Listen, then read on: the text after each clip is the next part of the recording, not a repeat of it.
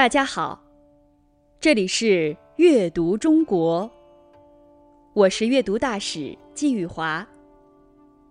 今天带给大家的诗是唐朝诗人王维的《送元二使安西》。送元二使安西，唐。王维，渭城朝雨浥轻尘，客舍青青柳色新。劝君更尽一杯酒，西出阳关。无故人。清晨的小雨，打湿了渭城的浮尘。青砖绿瓦的旅店和周围的柳树，都显得明朗清新。请你再喝一杯酒吧，因为向西离开阳关之后。就再也遇不到老朋友了。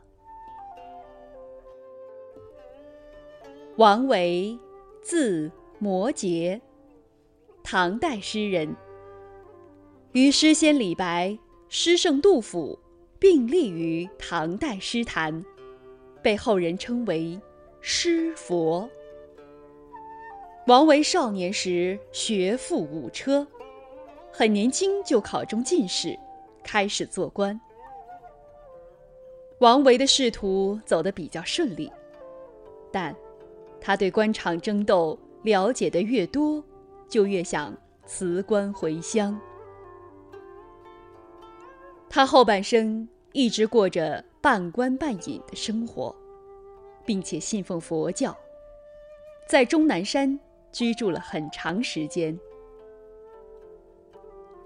王维的诗作流传至今不足四百首左右，其中最出名的，是描绘山水田园与隐居生活的诗篇。他描绘自然风景，动静结合，色彩鲜明，别具诗情画意，使山水田园诗的成就达到了一个高峰。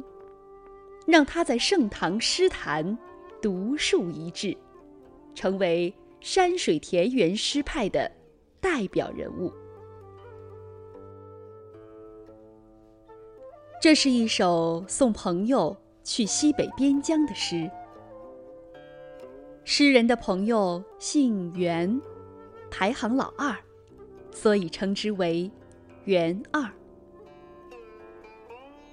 王维所处的年代，各民族冲突加剧，唐王朝不断受到来自西面吐蕃和北方突厥的侵扰。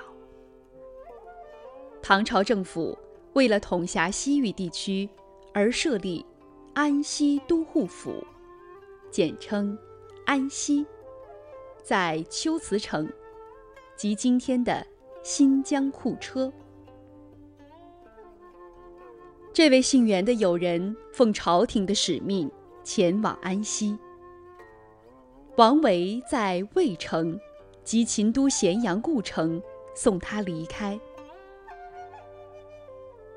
最后一句“西出阳关无故人”中的“阳关”，处于河西走廊的近西头，和北面的玉门关相对。从汉代以来。这里一直是内地出向西域的通道。朋友西出阳关虽是壮举，却免不了长途跋涉的艰辛与寂寞。所以，王维有着依依不舍的惜别之情，写下了这首风格清新的送别诗。本诗前两句：“渭城朝雨浥轻尘，客舍青青柳色新。表面是写景，其实是交代了送别的时间、地点和氛围。朝雨在这里扮演了一个重要的角色，它让道路、旅馆和杨柳都显得清新而舒爽。美好的环境预示着一场深情的离别，但并不悲情，反倒透露出一种轻快的情调。三四句：“劝君更尽一杯酒，西出阳关无故人。”是一个特写镜头。诗人就好像一位高明的摄像师。在整个送别的过程中，特意拍下了这个最具表现力、最具概括性的镜头。酒过三巡之后，终于到了最终分别的时候。朋友间的珍贵情谊，全部融化在诗人的这句劝酒词中。这首诗。节奏轻柔明快，情意真挚。诵读时要注意“清晨”“青青”“新”等词语轻读，三四句语气稍缓，突出依依不舍之情。渭城朝雨浥轻尘，客舍青青。柳色新，劝君更尽一杯酒，西出阳关无故人。这里是阅读中国，我是阅读大使季玉华，感谢您的收听。